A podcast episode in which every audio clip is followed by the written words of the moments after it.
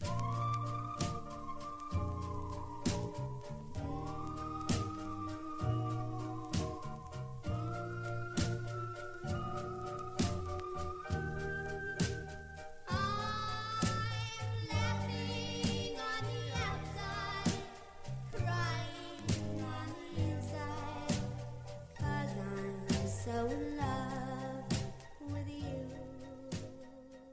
Hello，大家好，欢迎收听我们今天的今夜不设防，我是主播阿甘，我是 AD 钙奶，啊，我是客串嘉宾小千，我是客串嘉宾米雪莎莉。然后今天这期房间呢，大家听我们的音质就已经知道了啊，是个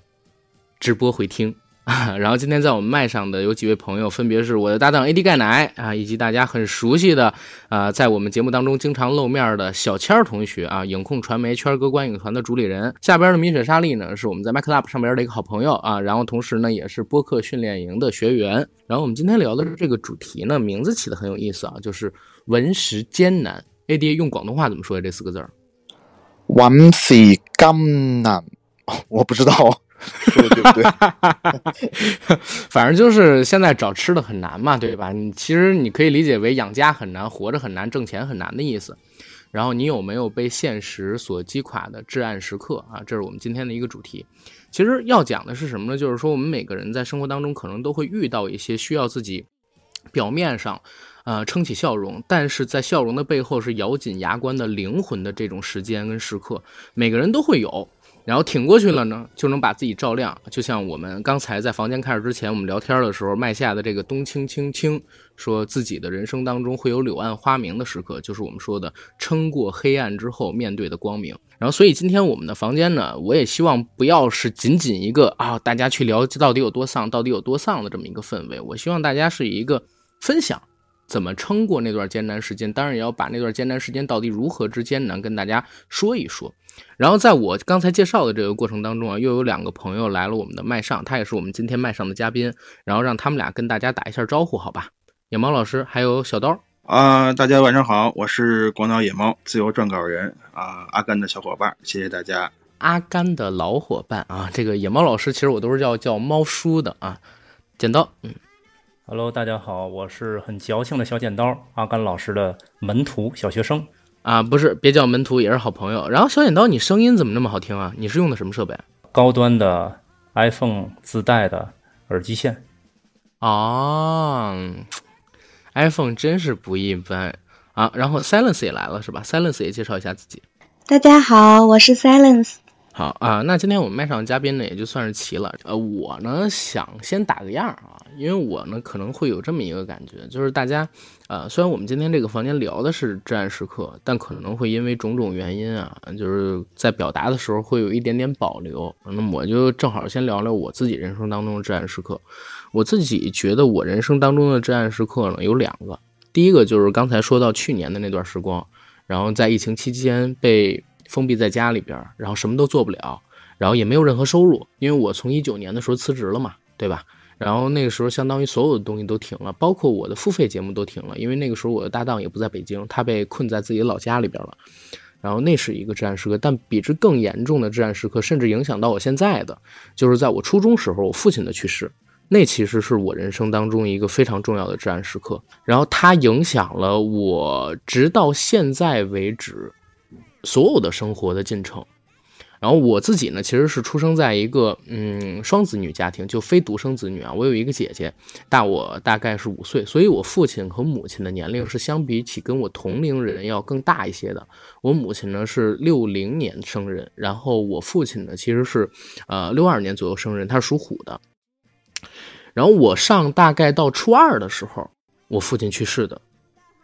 这是一个非常突然的事，我现在都记得那一天到底是在什么时候。那一天，阳历应该是九月二十二号。虽然我母亲好像记得一直是阴历，但我只记阳历，我只记得那天是九月二十二号。那天呢，其实是一个周六。然后我的印象甚至还很清楚，那天早晨呢，我趴在我的被窝里边，呃，用一个手电筒在读我从我们那边一个音像一条街上边还是哪儿租来的一本网络小说。然后当天早晨应该是五六点钟我就醒了，然后正趴在被窝里边读书呢，然后突然就听到，啊，我母亲，然后在喊，然后过了一会儿呢，就是连着我奶奶的声音一起喊，然后再到一会儿呢，就是喊我的名字，然后我特别害怕，因为我家里边人其实是很反感我去读这种书的，然后我以为他们可能是找我有什么事情，或者说呃发现我在干嘛了，发现我这屋有亮光，然后我当时呢第一时间我就把我那个手电筒给关掉了，然后我装睡了。然后我也不敢搭话，我也不知道到底发生了什么。然后过了大概一两分钟，我母亲冲到我房间里边跟我说：“你快出门，你快出门。”然后你爸现在不行了。然后我就出门，然后走到了那个呃我们家院子里边，然后正好看到我父亲倒在那儿。那是当时我的一个第一印象。那时候因为我很小，我其实并不知道这代表什么。包括到后面，就是整个呃呃发丧啊。还有下葬的过程，我都是一脸懵的状态。那个时候不知道伤心，不知道哭泣。然后我还记得当时我在看那个乔家的儿女那部剧的时候，有一个片段我看起来特别感同身受，是在哪儿？就是当时呢，呃，乔家的儿女里边，乔祖旺的老婆，他的妻子在生第五个孩子的时候，因为难产去世了嘛。然后去世了之后，家里边呢的人，家里边的人在给他老婆办丧事然后办丧事的时候，大儿子。第一时间没有哭，然后有一些叔叔阿姨长辈就说：“哎，这孩子心怎么那么狠啊？”然后你不，这其实就是我当时听到的原话，因为当时我还很小，那会儿也就上初二嘛。然后因为我年纪比较小，我五六岁就上了一年级了，然后可能才十三岁、十四岁，我也不明白就是死亡到底代表什么。而且在我所有最亲的亲人当中，我父亲的离世是我第一个就是比较近距离的去接触的。跟我很好的姥爷和姥姥他们的去世，其实我都没有在身边，都是我父母他们去了，然后回来告诉我说你姥爷离开了，你你姥姥也离开了，啊，然后我对他们的离开并没有任何直观的感受，直到我父亲的那一次去世，是我第一次亲身经历一个死亡，然后我至今都很自责的一件事情就是哪儿呢？就是因为我当时怕母亲批评我，然后我装睡了。其实，如果我早出去，可能说一两分钟，他们喊我名字的第一时间，我就冲出去，我有可能会在我父亲咽气之前见到他最后一面的。但实际上，我到了呃我父亲面前的时候，他已经就是离开人世了。这个事情其实到目前为止，我还没有敢跟我母亲说过，就是没有跟家里边人说过这个事情。就当时我在干什么，然后我到底是什么时候听到那个喊声的，我到现在都没有跟他们公开过。然后后面呢，就是嗯在。休息了三到四天之后，我去我去学校上学了。上学之后，我就发现感觉好像有点不对劲，应该是和我比较熟的，然后从小一块长大的同学把这个消息呢告诉了班里边的其他同学。然后我们的老师肯定是在第一时间就知道这个消息了啊，因为家里边要帮我打电话去请假嘛。然后态度上会有一点变化，但是呢，这种变化作为一个呃。什么都不懂的小孩而言，它是一个非常奇怪而且难以接受的事儿，就是你感觉所有人看你的目光是不一样的。那在当时给我留下了一个极大的伤害。然后我呢，从小就是一种怎么讲？从小就是一个呃，我我不能说是纯粹是老师的心尖儿啊，但是我确实是同学们的欢乐果。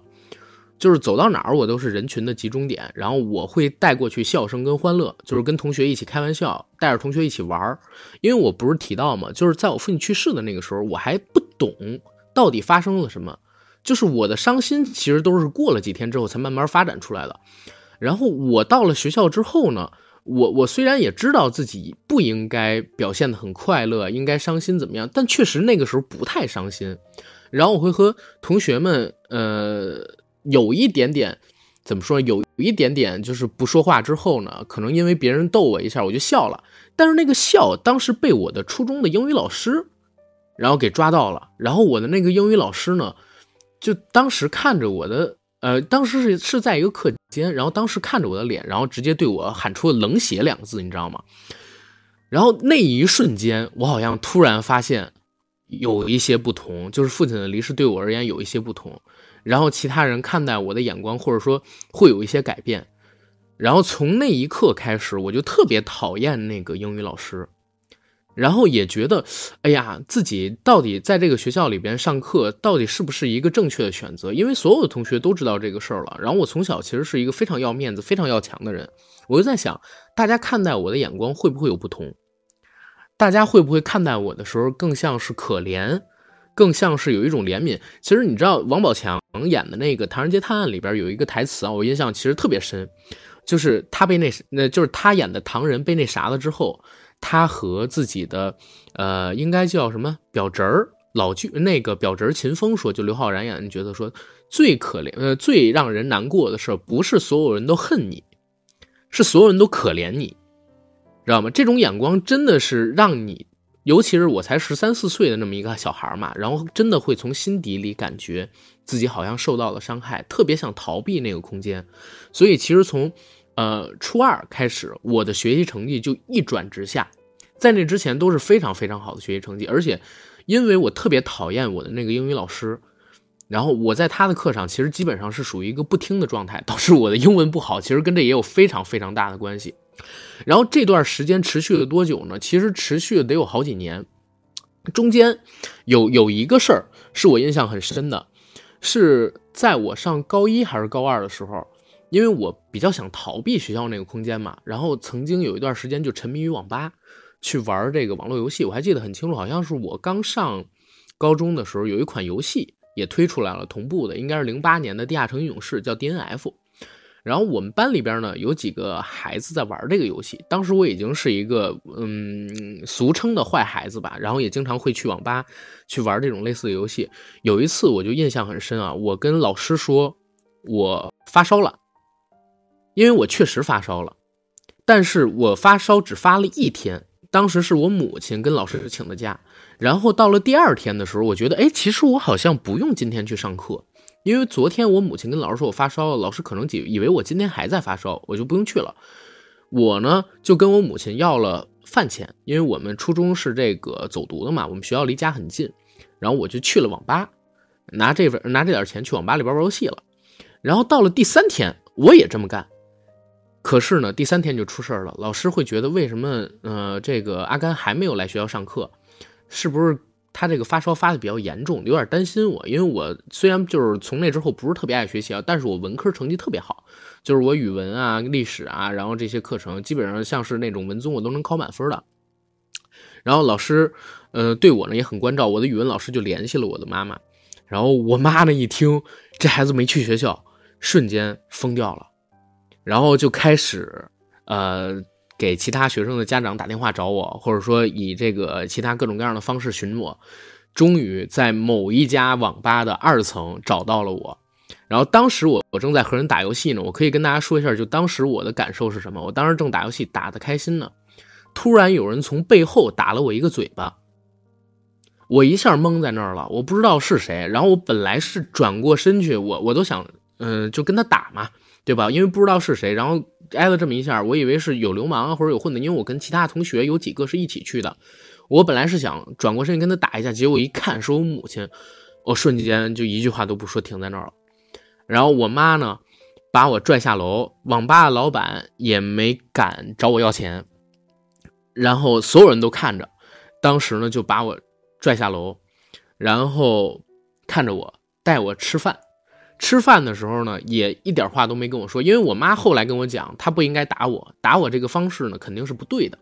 呃，当天其实我也没有上课，当天其实我跟我母亲呢就回到了家里，回到了家里以后呢，我母亲就哭，然后给了我很大的一个触动，我觉得自己这样可能是不太对的，然后开始就有转变，然后不再去网吧了，然后后来什么时候完全，或者说在我看来。就是基本上这个事儿对我产生呃对我没有什么影响了，又开始重新振作呀发奋。其实是我上了大学之后，因为我上大学是第一次住校，是第一次就是离开我的家庭，然后到一个陌生的环境里边去，然后到了这个陌生的环境里边去呢，因为我小的时候也是文艺骨干嘛。然后也有一些特长，然后我在这个学校里边呢，我又属于那种比较会来事儿的，迅速的就又成为了所有人的中心。然后他们对于呃我父亲的事情是完全不知道的，然后对于我初中、高中可能经历那段灰色的经历也不知道，然后我就迅速的走出来了，然后开始以一个非常健康、向上、积极的状态去接受生活。然后又在那个时候呢，谈了一个大学的女朋友，瞬间感觉好像自己身上背负着一点点压力，比如说。呃呃，你你你如果谈恋爱的话，一个普通的大学生，你的生活费可能是不太够的，所以那个时候就在想着，哎，自己是不是应该去有事没事兼个职，挣点外快，跟女朋友攒点去看电影的钱啊，攒点有事没事呃，去吃个好一点的馆子的钱，然后也想着是不是以后呃应该给自己筹划筹划，毕业呃到找工作的时候，怎么样才能让自己比其他人更行一步。所以开始去逼迫自己考一些证件啊，然后在大学的时候去做一些社会实践啊，等等等等的。然后这个经历呢，呃，就基本上被我所封死了，然后留在了过去，基本上没有再被提起来过。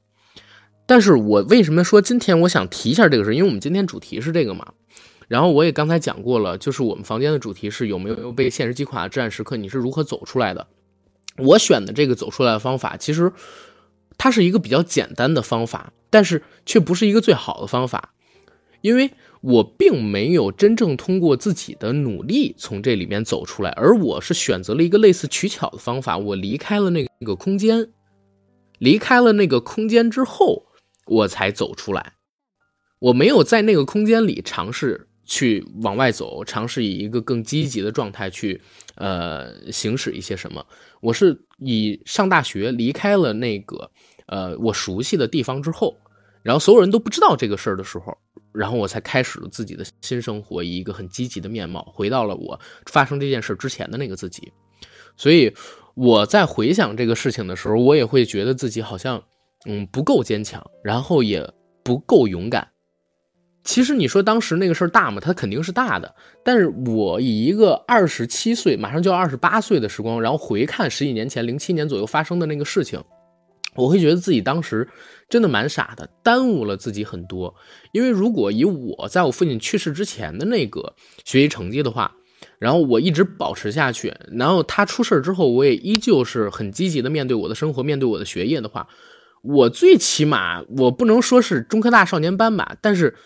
清北复交我还是敢想一想的，你知道吗？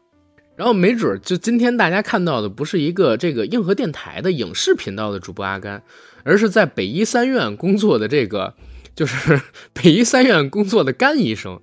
大家可能看到的是这样一个人。然后我有一天，我跟老优聊天的时候，老优说了一句话，我印象非常深。我还跟那个 AD 有聊过，我说你知道吗？AD 就是老优有说一句话的时候，彻底把我击垮了。AD 说是啥？我说老优说过一句话，说自己的人生他自己回想了一下，是比较顺的。然后我说你知道吗？这句话对我而言打击特别大。因为我自己回想我的人生的时候，好像没有什么特别顺的事儿，很多事儿都要我经历很多很多的努力，是别人看不到的努力，然后别人看不到的那种压力跟坚持，才能去获取回来。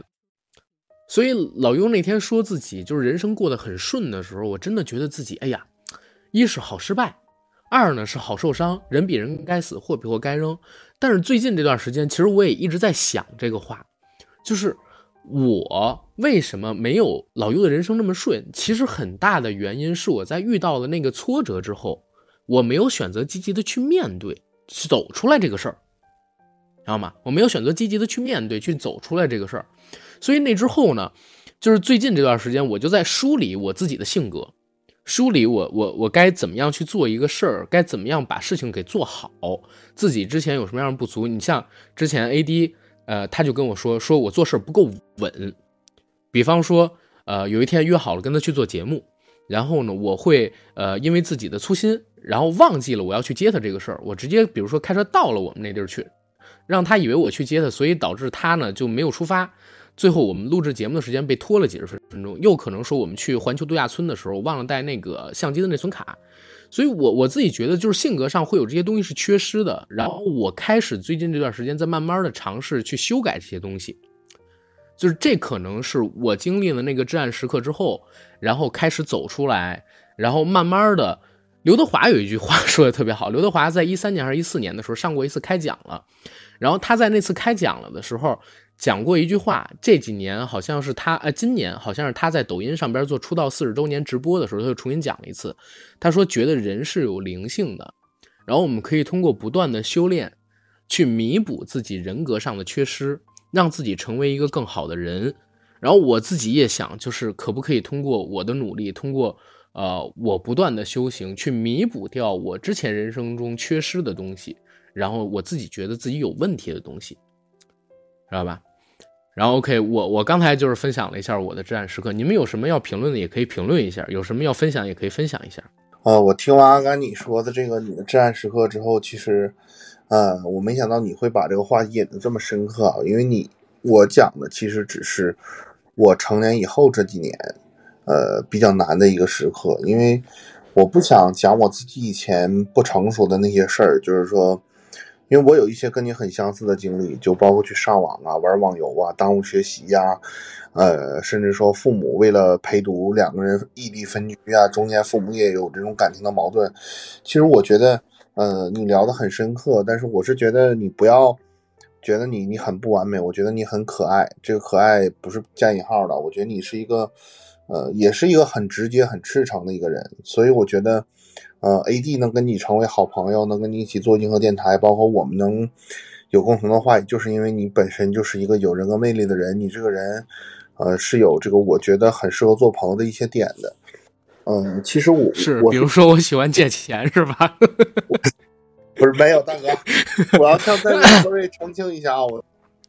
不是小小钱跟 AD 从来没跟我借过钱啊，我只是说我我为什么说我喜欢借钱？我靠，我前两天刚刚被我们的听友借走了两千块钱，然后这个听友现在还没有还我，你知道吗？已经好几个月的时间过去了。啊，不好意思，对，是是是，你继续。总总之就是说，阿甘这个人，他有的时候有一些，就是很很直接、很直爽的地方，你不会觉得这人很复杂，或者说他小心思很多。纵然就是说，呃，你我他都有这样那样的缺点，但我觉得阿甘这个人，就是总体来讲还是比较适合交朋友的啊。呃，其实我觉得阿甘分享的这个很很怎么说呢？给我弄的，其实我也有点这个想起来我当时的这个。我上学时候的一些事儿了，只不过我实在是不想讲这些。不过我觉得阿甘的这个分享很真诚吧，对，真的很真诚，让我想起了我当年的一些事儿。其实我我觉得更多的是后边的，就是分享的那段黑暗的经历。可能其实我越到最近这两年，我越会发现啊，呃，我一直觉得自己这样的经历好像会很特殊，但是忽然在这两年，我可能也是长大了，或者说我见到的人更多了。我发现，其实每个人都可能会有一些，呃，或多或少的别人不知道的，然后自己很难过去的那种坎儿，或者说很难才过去的那种坎儿，你知道吗？你就像今天，其实，呃，我我我有一个听友，在我向他问人生中有没有至暗时刻的时候，他还跟我分享了一个就是他原生家庭的一个故事。这个听友呢是一个女孩，她自己觉得自己从小到大就一直很自卑，一直是讨好型人格。然后导致她在谈恋爱的时候会被别人给 PUA，然后这个起因是在哪儿？起因就是在于她的原生家庭，她的母亲是一个特别有控制欲的人，然后因为她是那种发育比较早的女生，然后很早就会来初潮，上小学的时候，然后她的母亲呢会觉得这是一个特别尴尬、特别丢人的事儿带她去买一些卫生用品的时候，也会指责她，然后也不给她倡导正确的那种生理卫生。知识给她进行一些，比如说荡妇羞辱，然后后面呢，她的母亲和她的父亲对她的管控，我觉得包括对他的爱可能也不够，给他的生活费非常非常少。但是他们的家庭情况其实是没有那么差的，甚至说中间他跟我讲到过一个事儿，让他感觉到自己虽然是一个女性啊，但他感觉到了一种被生理阉割的感觉，就是他上小学的时候有一头非常漂亮的长头发，然后学校里边不让留这么长的头发，他的母亲就逼他去剪掉。然后为了逼他剪掉这个头发，他母亲拿出了一个尖锐的东西，去去伤害自己，然后在他的哭泣声中把他的头发给剪掉了。所以这导致他从小就特别没有安全感，然后特别喜欢去讨好别人。然后最近这段时间呢，又因为他也其实也不是最近这段时间，在最近几年的时间里边，他交往了一个男朋友，这个男朋友给他带来了很大的伤害，然后导致。他自己现在的人生也出现了很大的问题，还好在上个月的时候，他跟这个男生分手了，跟这个男生分手了。就是这个男生呢，会不断的贬低他的付出，不断的贬低他的呃各种条件，然后去贬低他的爱，并把他评价为一个被自己养着的猫。这个男生会这样去评价他，所以他就自己感觉跟这个男生在一起没有尊严，然后很像被 PUA 了。现在好不容易跟这个男生分开了，他自己呢就有一点点抑郁，然后有一点点躁狂，然后在这个时候他听到了我们的节目，然后可能说，呃，在这个节目里边感受到了一些欢乐。其实，在过去的几年的时间里边，我都有在我比如说拉听友进群的那种微信号上边啊，那个小号上边接到很一些听友的留言，或者说是感谢。这些听友几乎无一例外的都是有抑郁症的。我接到起码有六七封、七八封，就是告诉我说很感谢我们，因为我们做了一些能让他们笑出来的节目，因为他们很很难去看视频，很难沉静下来。然后晚上因为抑郁症，他会睡不着觉，他就听我们的节目，然后觉得会很开心。其实我觉得真的在不能说我们做的这个事情有多高尚啊，但是在现在这么一个环境下。能帮到一点点人，传递快乐，传递一点点让人走出黑暗的这种正向的，呃，价值观、能量，我我觉得就是一个挺好的事儿。所以，如果有这个至暗时刻，或者大家觉得正在经历一个很艰难的时刻，我其实建议啊，大家可以听听我们的节目，有助于帮助自己走出来。然然后，那个小千米雪、AD 广岛，还有这个剪刀 Silence，你们来，你们来。对我刚刚听到阿甘在说那个，我觉得有一个点就是，当你遇到这些问题的时候，你是怎么走出来，你是怎么面对这一点，我觉得非常重要。呃，那我就先说一下，就是我的一个至暗时刻，因为非常多，但是对我来说，可能打击最大的那一段时间，呃，就是应该在一五年的时候，呃，就是我当时突然听到我妈妈她生病，啊，因为她平时身体都还不错，身体各个方面都很好，然后饮食习惯也比较好，结果呢，她有一天告诉我，嗯。他去医院检查出来，人家告诉说，告告诉他说让他去做一个什么片子，呃，然后让他住院。呃，后来我们当地那儿是有一个铁路医院，因为我们家都是铁路上的嘛，然后就那个医院就是其实，呃，作为我爷爷呀那一辈，可能生个病啊、发个烧啊，住个院这样子，我就觉得那个地方没必要去在那儿住院，啊，设备倒是可以。后来我就。带他去我们其他比较好一点的医院，呃，让朋友跟他检查。当时我听到那个消息的时候，我自己其实挺崩溃的哈，因为身边有很多人得了这个得了那个病，然后你就好像听的也比较多，呃，然后后来呃出来以后，我当时到现在我都记忆深刻，我当时的那种感觉和表情，我没有办法去接受，然后。把他送回到家里的时候，我第一件事就是下了出租车，呃，回来在这个路边啊，真的是感觉天塌了下来，然后就大哭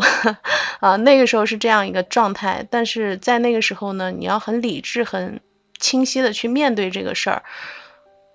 然后我也是去。了很多地方，包括西安，拿着他的片子到处去找人，到处去看。我就是想证实一下这个事情不是真的啊！但是后来确实是真的，在短短的四个月的时间，我失去了他。那这个期间，其实呃，这种痛苦是很难去承受，后面的三年的时间很难去面对啊。呃，当时觉得自己还蛮坚强的，好像就是每天会陪他，在这个阶段，嗯。但是呢，给我印象最深刻的时候，是因为那个病非常折磨他，嗯，每天晚上我就陪他，一直等到他睡着为止，然后我才睡觉。嗯，那一开始的话，他这个时间比较短，然后后来就特别特别的，就是一开始止疼药会时间比较长，比如说他十二点睡了，到第二天早上六点就醒，但后来他睡觉的时间会越来越短。我有一天就直接。躺在床上，呃，突然就很清醒的坐起来，才发现他坐在我旁边，已经捂着肚子很久了。呃，他是怕吓醒我或者吵醒我。然后我直到那一天开始，我就开始学会熬夜。我经常跟他讲，我说，啊，我还有工作没做。呃，从那天一五年开始，我大概有三年，基本上每天晚上都是半夜三点去惊醒，没有睡过好觉。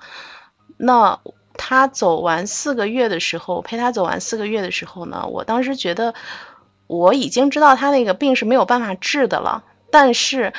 呃，我以为很坚强，但是后来你发现你自己并没有那么坚强。那在那个过程当中，我是怎么走过来的？我其实，呃，就是觉得。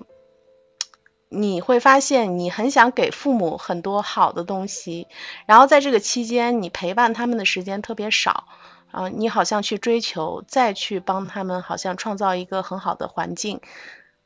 我忽略了一点，就是陪伴他的时间，嗯，或者在后期的时候，很想跟他去讲话的时候，你会发现他已经没有力气去跟你讲话了。啊，这个是我当时在走出来的时候是挺长时间的，呃，原本以为自己好像是可以，但是啊，高估了自己的这个能力，呃，那在这三年的时间，其实是没有任何欲望想去工作，以及啊未来想做什么，我觉得所有的精神支柱都没有任何意义，好像赚钱也没什么意义，然后做工作也没什么意义。呃，那这个时间还是挺漫长的，但是给我最大的感受就是在有限的时间内，无论是陪伴父母、陪伴朋友、陪伴身边的这些跟你比较要好的人，呃，你是需要花时间，然后真正的去倾听他们需要什么，或者是更多的陪伴他们身边，感受他们的生活。所以当时在这个过程当中。呃，确实是需要一些勇气和时间，呃，这是我当时就是目前到现在我其实最难过或者是最黑暗的时刻。那这个走出来的过程是需要身边的朋友的支持。那很多朋友会劝你啊，这个你已经做得很好了，但是我还是会有遗憾，遗憾不是能够给他更好，而是我觉得陪伴的时间太少。陪他说话的时间太少，然后你想跟他在身边的这个时间太少，这是我当时觉得特别需要鼓起勇气面对生活的一段时间。后来我就到北京来了，到北京来也是认识了很多好朋友，呃，包括在这段时间我其实收获也是蛮大的。我就特别注重跟朋友在一块儿的相处时间，以及跟他们真诚的去交流。这个觉得是未来生活的一个方向，哦，也就是说，你走出你人生困境的这个方法，其实是找到一些志同道合的朋友和他们去交流，对吗？我觉得这个很重要，就是包括跟身边朋友也去说，如果有父母在的话，你千万别啰嗦，别嫌他烦，嗯，然后多跟他们去沟通。所以我觉得改变了我很多，让我。现在更加有耐心了，然后更愿意去陪伴很多人做很多事儿。嗯，OK OK OK，好，然后那个野猫老师，这么快就到我了，我还没听够呢。啊，因为 AD 那边临时有一个电话，然后他接完这电话才能回来，所以你就先呗。啊，好的好的，那我就分享一个吧，就是大概在呃一六年到一七年的时候，嗯。应该算是一个比较至暗的时刻。就那个时候呢，是我刚刚离开呃原来我工作的公司，在日本的一个旅行社叫 JTB，然后呢加入到这个自媒体公司。呃，之间，然后大概有半年的时间啊，这半年的时间是比较黑暗的。为什么黑暗呢？就是我，我先讲一下我为什么要离开那个 JTB。JTB 它是日本最大的旅行社，实际上我在里面工作的还算不错，因为那个时候刚刚是啊中国人访日旅行，呃，刚刚开始越来越火的时候，特别是自由行，所以呢，我在里面主要是做线路策划这一块儿，呃，因为当时公司里几乎没有。中国人在做，他们也不了解中国人喜欢什么，但是我了解，所以呢，我当时做的那些线路，呃，他卖的应该是最好的，所以我在公司还是相当顺利。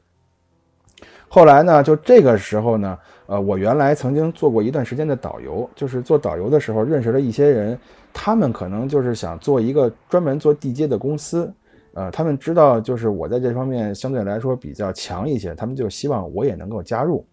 但是呢，就是加入的条件很简单，就是大家一起呃投钱嘛。然后他们找了一个人做投资，他那个人呃我管他叫大哥吧啊，代号大哥，他拿大头，然后我们每一个人呢拿小头。其实当时这个钱并不算多，一个人二百万日元，也就是相当于按当时那个汇率，相当于人民币就是十四万左右。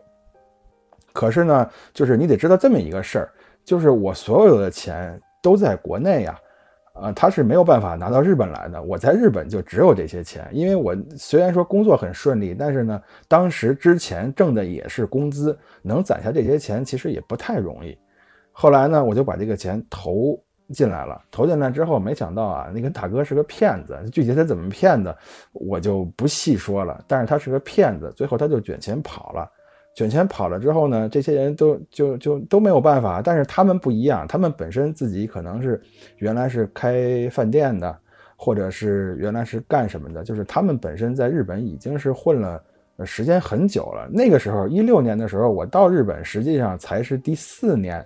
啊，才是第四年啊！但他们可能已经在日本活了十年、二十年，甚至更久。他们是有有底子的，只有我没有。但是那个时候，我第一，呃，公公司工作已经辞了，我也没有收入。第二呢，我的积蓄也都没有了。就其实当时就面临着很严峻的问题，就是我就是活不下去了。我唯一的出路就只有回国。如果不回国的话，我就是没法活了。怎么办呢？然后呢，我当时就开始想。就我这个人的人生经历可能跟阿甘有点像，呃，就是从小到大几乎没有顺利过，就是别人看起来唾手可得的事情，在我这儿可能得付出极大的努力才能得到。就是我经常说的一句话，就是求其上者仅得其中，求其中者仅得其下，求其下者一无所得。这当然，这话不是我说的，我是借鉴人家说的。就对我来说，真的就是这样，就是我奔着最好的那个去努力，但是往往得到的结果只可能是中上等，啊，就是我是这么一种人。所以呢，就是从小我就知道我这个人的运气不好。所以呢，你要想得到那个最好的，那你就得必须得坚持，得忍啊。你坚持过这段时间，呃，忍过这段时间，那说不定一切就会变好。这就是我从小的人生哲学，就是得忍。后来呢，我到了日本之后学那个历史嘛，对吧？就学到了那个老乌龟德川家康。其实他也是这么一种类型的人。他你说有没有能耐？他有，但是呢，实力上就是他的硬实力上，可能说，比如说兵力啊、装备啊差一点，怎么办？我就熬呗，对吧？我忍，我先给你们当孙子，对吧？等你们都死差不多了，打差不多了，我再出来。所以呢，就是这个，就是我度过至暗时刻的一个诀窍，就是忍忍耐。那个时候最惨的时候，我一天只能吃一个饭团，因为没有钱去生活吧，你只能就是你手头只有这些钱，那你这些钱还要拿来，就是比如说去找工作，你得付那个交通费，对吧？然后呢，你得去置办你去找工作的行头，然后呢，就是各种各样的开销很多呀，你也不能不，你也不能住马住马路上吧，对吧？然后你还得正常交水电费、网费，这些都是需要钱的，所以实际上压缩到吃饭上就很少一部分了。最惨的时候就一个星期，就吃就是一个星期每天吃一个饭团。到后来那个便利店的那个小姐姐都认识我了啊，他们管我，他们就管我叫饭团哥，每天去买一个饭团，一样的饭团，最便宜那个里边连肉都没有，就是就是海苔米饭海苔啊，就这么点玩意儿。后来呢，就直到呃坚持了半年，半年我也在不断的找工作。就其实我走上自媒体这条路，当上自由撰稿人，这个东西都是误打误撞来的。我也不知道过了这个至暗时刻之后，之后的生活像现在这么幸福，对吧？人家一说出来，天天的有人请我去玩，还得给我钱我才能去。这种生活可能外人听起来他很。很幸福，对吧？好像是就遥不可及这种，但其实即使是这样的生活，在背后你需要付出的努力啊，还有你真正去工作的时候，你遇到的那些艰难呀，也是一般人你想象不到的。就是光看见贼吃肉，真的你没有看见贼挨打。所以就是直到半年之后，我进了这个自媒体公司，在我开始做自己的账号之前，呃，拿到这个公司。呃的工资能够维持正常的生活，这半年应该是最最黑暗的时候。但是好在当时我贯彻了我的人生哲学，我忍了，我坚持下来了，没有没有退缩，我就一直在等一个机会。如果当时退缩的话，那你们现在看到的可能就不是在 MC 上的猫叔，很可能就是在国内某一个小公司上班的一个普普通通的油腻大叔了。嗯，大概这就是我的故事。其实那个。猫叔刚才说的这个故事，其实我我觉得我补充一个吧，那我觉得那段不算我的人生的至暗时刻，但是阿甘你绝对想不到，嗯，我我在这个一八年一八年、一九年初，一八年我们的影控就成立了。我在一九年初辞职，打算全职做影控的时候，那会儿心里很没底。呃，我是裸辞的。正常来讲，我们公司离职的话要等两个月，然后这样的话年终奖能拿到一半。然后之前的这个工资也会正常发放，但是因为我离职，就是因为影控给我带来的收益已经超过我每个月的工资了。只不过那个时候可能因为我们每个人都不是全职做，呃，这个公司可能有的时候收益时高时低，时好时坏。嗯，那我在全职做影控的时候，我就想，我说如果这个失败了，我呢绝对不可能再回到上一家老公司，或者说再回到这个行业，那我也是要脸的。我当时就是先送了两个月的外卖。我就是在一边做影控的时候，白天啊，就是在我自自己的出租屋里处理影控这些事儿，晚上了就是开始通宵送外卖。我在送那两个月外卖的时候，其实真的没挣多少钱，挣了三千八百块钱，可能是因为我送的比较菜，比较慢，在这中间被这个这个外卖店的这个人催过说不专业，说我慢，啊，被这个客户就是说骂过、投诉过，自己也出过三次车祸，当然不是跟那种。汽车撞都是跟这种同行或者说跟电动车有相撞，当时呢就是自己擦破了点皮呀，包括这个东西洒了，其实 就是能体会到社会相对来说比较底层的一个人的一种工作生活的这种状态，能感受到那种压力。所以我觉得我在疫情期间，哪怕我觉得黑暗，但是我坚持找方向，我没被打垮，跟我这段经历非常有关系。那个时候。就是因为影控那个时候，他有一些固定的支出要支出。那个时候我们已经有办公场地了，包括也要支付一部分人员的工资。那我们作为合伙人，肯定这个钱都是最后才我轮到我们自己分。那我们自己分到的钱其实就不固定，有的时候甚至一个月到手就只有几百块钱，一点都不夸张。那那个时候我每天就是吃什么呢？我就是大量的买那种泡面，还不是那种桶装，就是袋儿的。我每天就吃两袋方便面。然后要么就是有的时候实在是这个吃腻了，去这个小区里的这种快餐店吃一份鸡蛋炒饭、牛肉炒饭，或者说这个辣椒肉丝盖饭。这个饭店的老板也知道，哎，每天来，哎，今天用这个炒饭啊，今天用那个盖饭，都很熟了。我我我为什么说我在做影控之前我要送两个月外卖呢？我是要让自己知道自己是一个背水一战的状态。不成功便成仁，不能因为你以前在那个公司工作，你有点积蓄，但是你就可以这个躺在这个床上，就是说放心的去这种裸辞去创业了。你要想好，你创业失败之后有什么后果，你要承担这个后果，并且你也要看看自己到底能不能吃这个苦。如果你真的觉得送快递或者说送外卖很很累。很难受，这种日子你不想过，那你影控你就要好好做。所以我当时就是我也没跟我爸我妈讲这个事儿，我到现在这都是后来我才跟他们讲，他们才知道。那时候他们因为做父母的，我是独生子，他说：“哎，那时候你缺钱，你公司有问题，你可以跟我说呀。”但是我这人也死要面子，我就是真的是自己挺了两个月，送了两个月外卖。我那个当时最严重的时候是我的右膝盖跟人家那个电动车撞了，当时就是这个膝盖。我就真的是缓了半年才缓好，当时也不敢去医院，就现在是真的没问题了。那个时候就稍微一使点劲儿，就很疼、很麻木，甚至那个就我都觉得那里面可能是有点肿、有点挫伤。嗯，真的就是，我觉得人呐，不管说野猫老师也好，还是你也好，或者说咱们今天这个房间里所有的朋友也好，但凡是能取得一点点成功，但凡是能觉得自己的生活在变好。肯定都是真的吃过苦，真的遭过罪，真的忍受过一些，不管是自己还是旁人看来很难忍受的一些东西，你才能让你的生活越来越好。我说这个不是说我今天我取得了多大的成就，我多么成功，我只是觉得没有人能不付出任何代价，不吃任何的这种苦，不遭任何的罪，就能拥有一片。美好的生活，也许像优医生这种，就是说很很厉害、很聪明的这种人，他能相对来说是一片坦途。但是更多的我们是普通人，我觉得这个其实我分享出来，大家可能会有一点点共鸣。真的，我到现在我那三千八百块钱都还在蜂鸟众包的 APP 里，我没有提现出来。我现在手机 APP 上还有这个蜂鸟众包的 APP，我每天都能看到它。我就是要提醒自己，不要骄傲，不要飘，还是要好好做，不然你就要回去送外卖。真的，我到现在都就是那两个月送外卖的这个事儿，我现在想想都觉得很可怕、很累、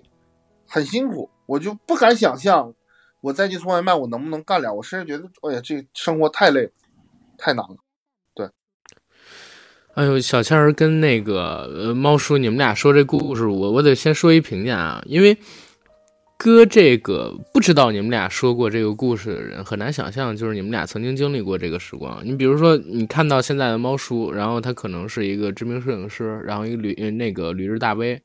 然后也是一个这个自由撰稿人，很风光。然后跟我们一起聊天的时候呢，也都是自己之前到底有过多少段刻骨铭心的爱情，然后怎么怎么样的啊。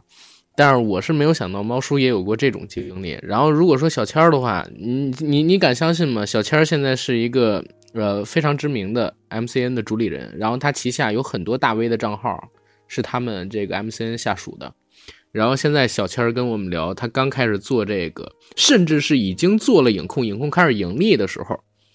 他还经历过这么一段时光。其实我自己是完全没有想到，你们俩刚才讲的这个故事完全突出了我对你们俩的认知，你知道吗？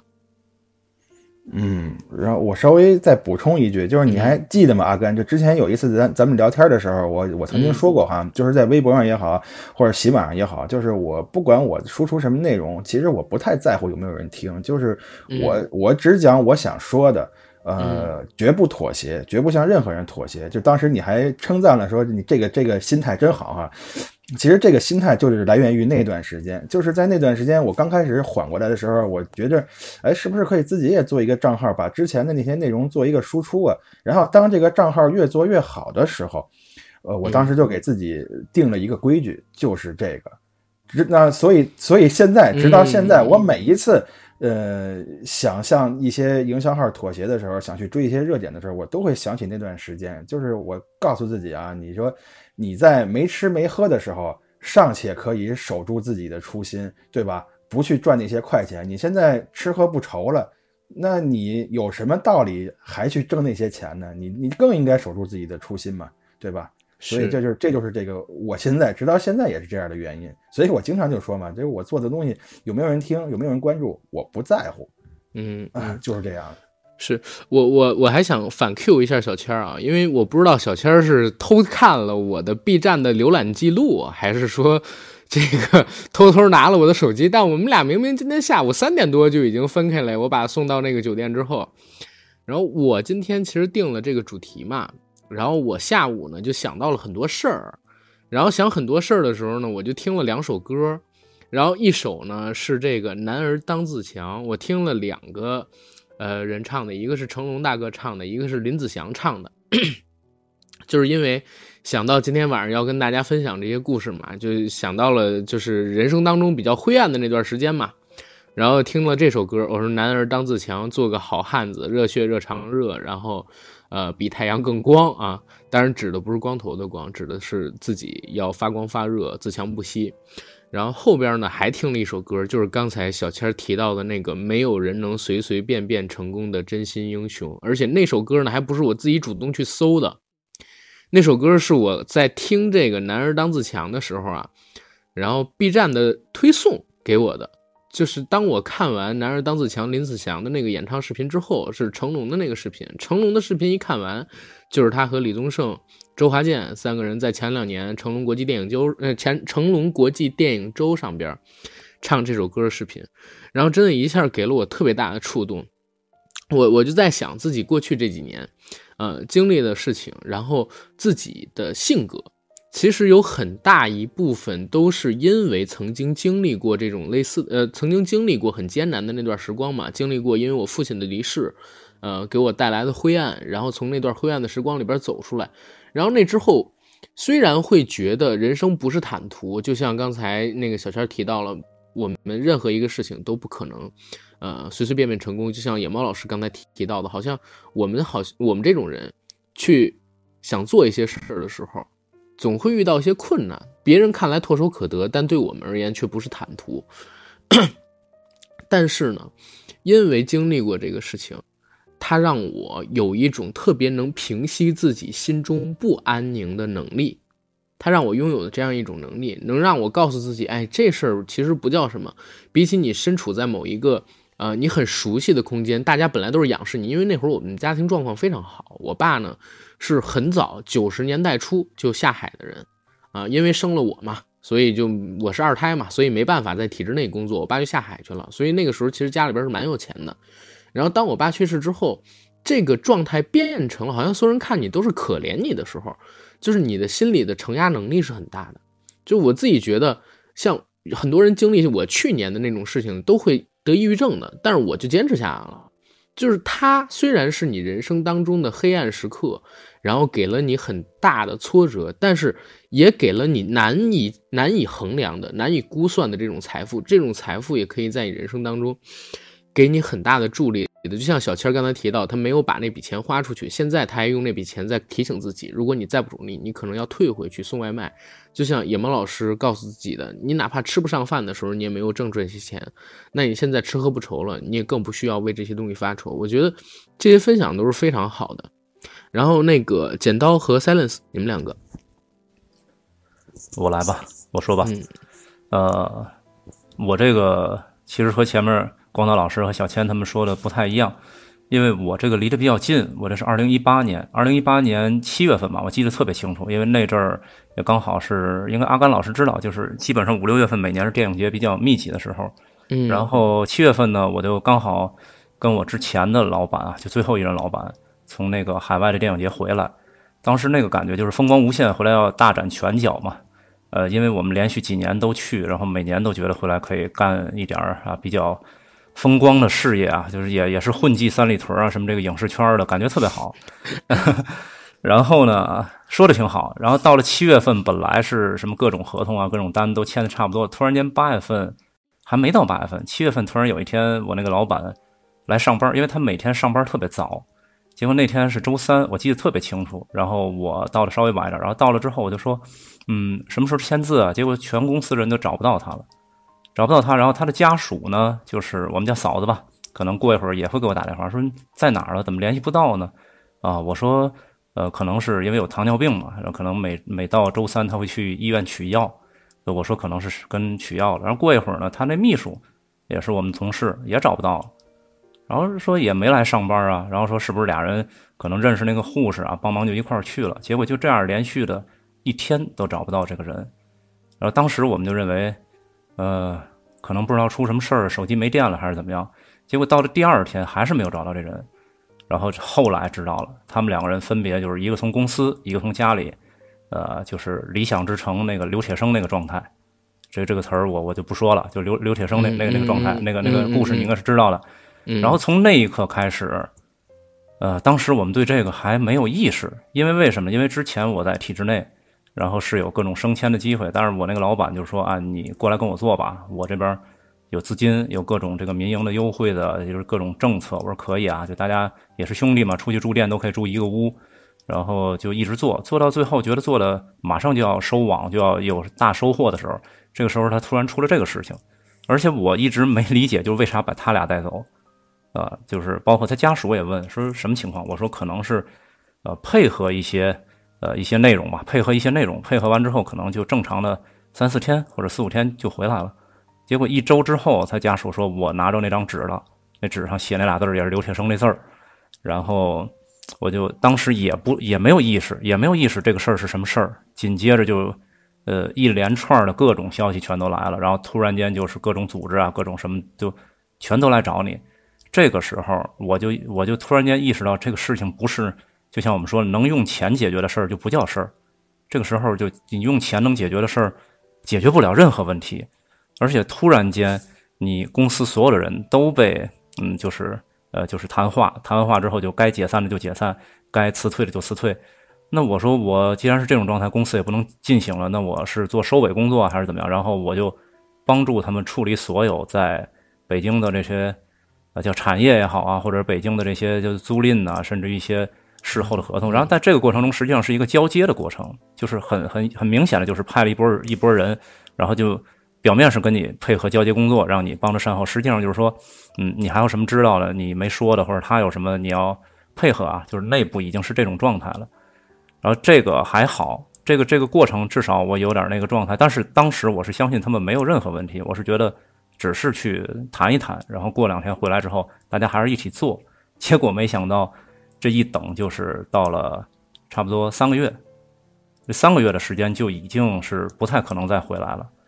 然后这个时候呢，又同时又发生一件事儿，就是范冰冰范爷那事儿，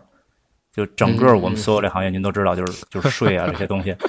然后刚好呢，啊，就是我也我也是在那个范围之内，然后就是上海的税务人员，人家依法办事嘛，就跟你各种核查，就是接二连三。然后你该这个这个替公司背的那些小工作室啊，你也该该怎么交要怎么交嘛。就是你这面要出钱，同时呢，你这面还。所有的工作没法进行，而且最关键的是，从内部、从外部，所有人给你的压力就是，你一定跟他有什么事儿，一定的，不然的话，你跟他关系那么好，出门都能住一个房，你不可能不知道这个事情。但是无非就是说，大家都在那儿，所有人给你的感觉就是，只是今天没找你，指不定哪天你就早晨到公司，然后你也就就陪他去了，就这种状态。然后紧接着，在这个过程中，七月份我记得特别清楚，七月底是那个老板。然后八月底是我在体制内的前任的那个，呃，局级干部，然后紧接着九月底是我另外一个，就是说，呃，前辈，也是这一条线上，基本上七八九就是三个人接二连三，然后从那天开始，包括是说那十月份出那个税务时间，就感觉每个月都会有一个你身边特别亲近，可能以前跟你是这种，呃，就是同一个战线啊，甚至于说是那个你的知遇之恩的这些人，就突然间都进去了。那那那你这时候你最大的想法就是，我赶快从这儿就就撤了吧，啊，就是反正你也把我的权利都拿走了，然后把这个工资啊各方面的水平、职务也解除了，然后所有能能干的事儿也都不让你做了。但这个时候呢，就公司也很奇怪，就从集团的总部来跟你说说，你虽然是一个民营的性质，但是你的所有的资金啊，从某一个渠道上是跟我们有关联的，所以你也在这个监管范围之内，在这个事情没有调查清楚之前。是不允许你辞职的，啊，然后也没有任何安置，最后全公司就剩我一个人，就在那儿挂着，挂的那个感觉啊，就是因为我在我们那个原来那个体制内的公司是人缘特别好，然后自上到下我是都认识，也都特别熟，但那一时刻你会发现，所有的人都开始疏远你，就感觉跟你多说一句话可能就会被监听了，或者被监控了，或者怎么样，然后这个时候呢，嗯，多年不联系的朋友反而有有几个是。知道这个风声之后，会干会主动来找你，但这里面也有两种啊，一种是，你看你这个挺可惜的啊，你要是当初没跟他，你说你现在如何如何？有一种是是，对，有一种是这这种心态。当然，当然我遇到的最好的，为什么说又是后面能说能走出来，就是有有那么两三个朋友，真的是，呃，在你最想说话或者说这些话没有人愿意听的时候，他愿意陪你说，甚至于他给你的那个希望，你感觉就是。呃，就是作为成年人，作为一个中年人来讲，你上有老下有小的时候，其实你有些话是没有办法跟孩子去讲，也没有办法去跟老人说。所以那段时间呢，你也不能去父母那儿，因为你去了，你的那个状态啊，就失魂落魄那个状态，你再怎么遮掩，他也能看出来的。所以你不能去。那陪在你身边的就是你自己的家人，最亲近的，比如说，比如把孩子安顿好之后，那就是你妻子跟着你。那这个时候，可能每天我们做的最多的事儿就是吃完饭下楼转。一边转一边分析这些事儿，就像复盘嘛。但是，一样，我也不能把什么话都跟他说。他每天可能问我最多的事儿就是：“你还有什么没跟我说的吗？”我说：“我说我能有什么没说呢？其实我也不知道要说什么。而且那阵儿最常去的地方，除了我们家自己楼下那个小区的院子转呀转啊，另外就是跟我那好朋友到他家的楼下，啊，就坐在那儿，也不知道聊什么。可能从他给我分析他身边谁谁谁曾经有过类似的情况，或者他认识某个人。”其实他说那些话，我知道完全就是为了安慰我，没有任何意义。但是你在那一刻，你会发现，有人愿意听你说话，就已经是一个很大的荣幸了。可能那阵儿常去的地方都会说：“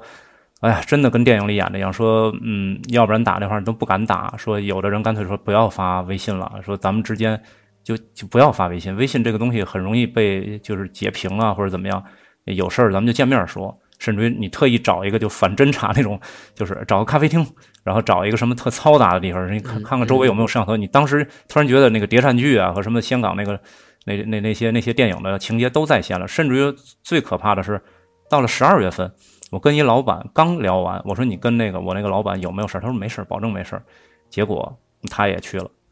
你就是就这个感觉就跟那个名侦探柯南一样。你现在想想，就是你见的所有人都是。对，都是有关联的，这个就特别可怕。完了之后呢，那段时间，他会就是相应的，就差不多隔了六个月的时间，这个事儿哎定下来了，确实定了有问题，而且很多内幕我们是不知道的，包括我本人在内。为什么找那个秘书呢？就是那个秘书跟他是有着一条线上的关联，而且被定性为就是就我们叫情妇吧。但是虽然我现在也也不太确定，每天我们就在眼皮子底下，我说作案时间也没有啊，但是这个事儿他就是被这么认定的。认定之后呢，那所有的事儿就感觉是水落石出。我说你看这个事儿已经移交了该去的地方，就是从那个阶段转到了可能司法阶段。我说这事儿就说清楚了，那说清楚也不行，然后。呃，单位依然说有些事情还是没说清楚，你还得等，等到那边彻底的宣判，可能，但是他没有明说，他只是说现在不可以。但这段期间呢，呃，我那个老总的家属也在给我打电话，因为他也不知道发生了什么事儿。我说，其实嫂子您不知道反而是好事儿。我说，如果您知道，可能现在在里面陪他的就是您，所以他完全不知道。在这个期间，我就发发现一个特别奇妙的事儿，就当人以前我是不相信什么，就是什么。玄学啊，什么这些东西。当你发现这个时候，他那个妻子就是有什么没事儿就去找一个什么什么地方，说这个地儿摇卦灵，然后就去那儿每天或者每周摇一卦，就看看他说我见不着人，但是我能感觉你告诉告诉我他在里面状态是什么样。但其实我是本身对这些东西不是信，就不相信的。但是后来，当你没有任何就是呃就是依托或者任何去支撑自己理论的时候，突然你愿意去尝试一下，啊，你突然想去。做一次，说比如说摇个什么钱啊，说你给我看看这个事儿有多少官非。结果到那儿，我我就去了一个就朋友介绍的地儿，他说你这个七八个官非啊，我说是啊，我现在手里有七八个项目。他说他说你这个都有问题。我说对，我说每个合同确实都有问题，资金链跟不上了嘛。最后他说还好还好，你最后这个能解。我说那有这个官非牢狱吗？他说这个事儿应该可以解，但是时间上很漫长的。呃，是很漫长的，结果这个事儿就一拖再拖，拖了将近有两年的时间。就我为什么说到了二零二零年呢？到了二零二零年，基本上就疫情的那个期间也没有解决。到了疫情之后，甚至于说到了呃，就是疫情已经最怎么说最严峻的时候过去之后，因为当时的所有的这些呃一就是所有的这这些这职能部门也也都受到疫情的影响嘛。但后来这个事儿水落石出了，它被定性了，而且是。呃，可能是刑期是上限，我就我只能说叫上限。但是在那个期间的两年之间，我们又因为类似的事情，整个这个系统内普查，我们又配合，就是从我说我也算比较直了，从集团一级到呃部一级，然后再到我们市一级，就所有的这个这个该去的地方，同一个部门的垂直的领域我都去了。然后那天我跟他们开玩笑说，我说现在走出来之后，你才觉得有的人是踩着屎过来的，我说我是踩着雷过来的。所以我后来我说我，但凡能拿钱解决的事儿都不叫事儿。我说什么也不如，呃，这个自由真的是自由和健康是你自己永远夺不走的东西。我说这个是最好，而且在那段期间，我真的知道那个原来他们拍的那个《飞跃疯人院》那个那个里的状态是什么了。我说你见过马桶是用软包的吗？我说你们没见过吧？我说任何一个东西没有尖儿，然后任何一个地方都是软包的，就怕你想不开。我在那个地方我什么也带不进去，两个人看着你。然后店门都是高高在上，没有一没有两米的身高，你都触不到那个店门。然后你每周都要去，当你去的时候，你的你跟家里人说的最后那句话总是别着急啊，我出来第一时间给你打电话。当你超过某一定时间你不给他打电话时，他会特别恐慌，因为那个事情发生的时候，他不是像正常的来两个人，他是真的手机给你定位，定位定定位完之后就，嗯，你突然间就没有任何消息。然后我身边的有几个原来干财务的，就是那个公司财务也说。他说：“刚出那个事儿的时候，这是过去了。我现在才敢说，说当时我们每个人都觉得，可能今天有人敲门，或者我去开车的时候，过来两个人跟我说走一趟吧。这事儿我家里人就等着收纸条了。所以经过这所有所有的事儿之后呢，嗯，应该说，我觉得就是说，你你不能说现在身边谁好谁坏，但每个人都是一个普通人嘛。就是你再去经过这个事儿走出来之后，你会看原来跟你所谓的好朋友，或者是。”呃，对你特别热情的人，可能到这种事情上就会一百八十度转弯，甚至于说只是简单的一个敷衍，对你的打击特别大。一开始是这样的，但后来我一点一点就看得比较比较淡了，就没有没有那么的说这个人之常情嘛。任何人都是，呃，就是怎么说呢？远离这些可能性的危险。你包括当时我们是交交代，就就现在叫什么叫配合吧？配合写一些东西的时候，所有人都都是会说。啊，我当时出去这个经费或者怎么样，我给了给了这个人了，比如给了剪刀了。我说我不能因为我的记忆好，你们就都说都给我。我说还好，我有工作日志，我有习惯性的记录一些东西。我说你们可以去对这些东西，不然的话，所有人都说啊，这个我记不清了。我记得我当时就给他了。那你这个时候你会觉得他们不是故意在陷害你，就是所有人都本能性的逃避这个责任。所以最后最后，我觉得你无论是成年人也好，是中年人也好，其实我觉得最应该的就是，这不是卖惨啊，因为现在已经已经基本上走出来了。呃，走出来，我觉得就是应该说是告诉大家什么呢？就是不幸可能有多种多样，然后失败可能有多种多样，但是你真的应该好好爱你身边那些你该爱的人，然后而且你要好好对待自己的健康。也是从那段时间，他们老说你矫情，为什么天天健身啊什么？我说我说就是为了，万一真有那天在里面能多扛两天，还好啊，没有，但是这个习惯养成了，所以我觉得只要能走出来。你就能等到属于你的那个幸福来敲门，是是非常非常好的故事，呃，剪刀分哎，但是我我我得跟剪刀问一嘴啊，因为这是一录制房，你这内容你确定要让我播吗？我没问题啊，因为我没有提到任何收传票的内容，而且嗯，没有人不是主这个我无所谓的，主要是看你个人愿不愿意，就是去去弄这个事情。啊，无所谓，无所谓，因为这个事儿，我我现在已经完全走出来了。我现在等着是你们来敲我门，你们就是幸福。好好好好，剪刀其实分享的这个故事也也是很好，就是他也真正经历了一个人生当中非常艰难的时刻。这个艰难的时刻其实比我们刚才说到的可能还要艰难，因为我们刚才提到的艰难时刻，无非就是吃穿用度，然后我这一块呢，可能是心理上的。但是我肉体上其实还是比较富足的，但是他刚才提到的这个真的是生命，还有自由这两块的东西被限制、被受到威胁的时候的那种艰难时刻，所以其实我真的觉得这个故事分享的非常好，而且尤其你最后的那段话也说的很好，就是度过那段时间，用你的坚强，然后你可能会等到你自己的当幸福来敲门的那个时刻，对。对，但是我我就补充一句，当时真的也害怕过，也害怕。你知道当时最害怕的是什么呢？当时最害怕的就是。孩子这么小，然后这这一家人怎么办呢？就是你你，因为你看到那个老板家里是那种状况，那你那你翻过来说，你就是留下很多钱，那个家人没有你的状况，而且可能你的这个身份会影响孩子，影响家人以后所有的这个就是未来，可能我们说叫政审啊，或者是各方面都会影响。所以你真的你想象的不是单单说我像过去说的我一个人扛了又怎么样呢？现不是那个事儿，现在，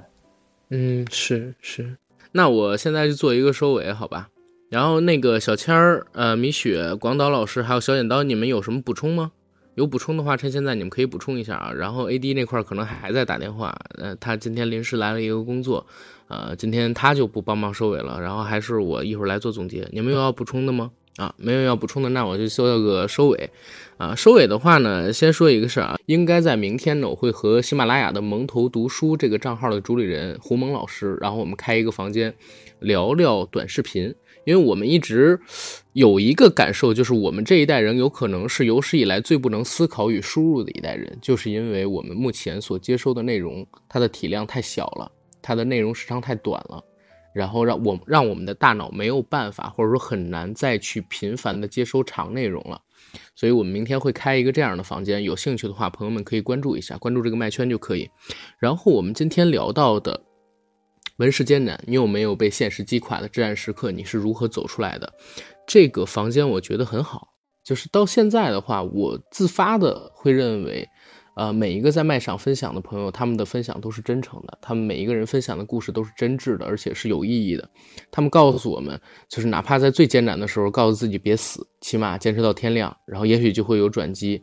嗯，虽然像野猫老师他刚才说的那个“求其上者得其中，求其中者得其下”，是吧？我好像记得的是这个，可能会有转述错误。生活没有那么好，但是呢，他也没有把咱们逼到绝路上面去。很多时候。你所谓的至暗时刻，其实是自己没想开，其实是自己没有想开，所以你认为它是一个至暗时刻。可能想开了，走出来了，或者说像我一样，做个胆小的逃避者，逃到一个新空间，然后没有人认识你的地方，重新开始就好了。只要走出来了，我觉得人生会有新的闪光点。就像刚才小剪刀说到的，属于你的幸福会来敲你的门的。然后我们今天的房间就开到这儿，好吧？好的，谢谢谢谢阿甘。好的，拜拜。好的好的，好好，那谢谢大家，谢谢大家，拜拜拜拜拜拜，拜拜拜拜。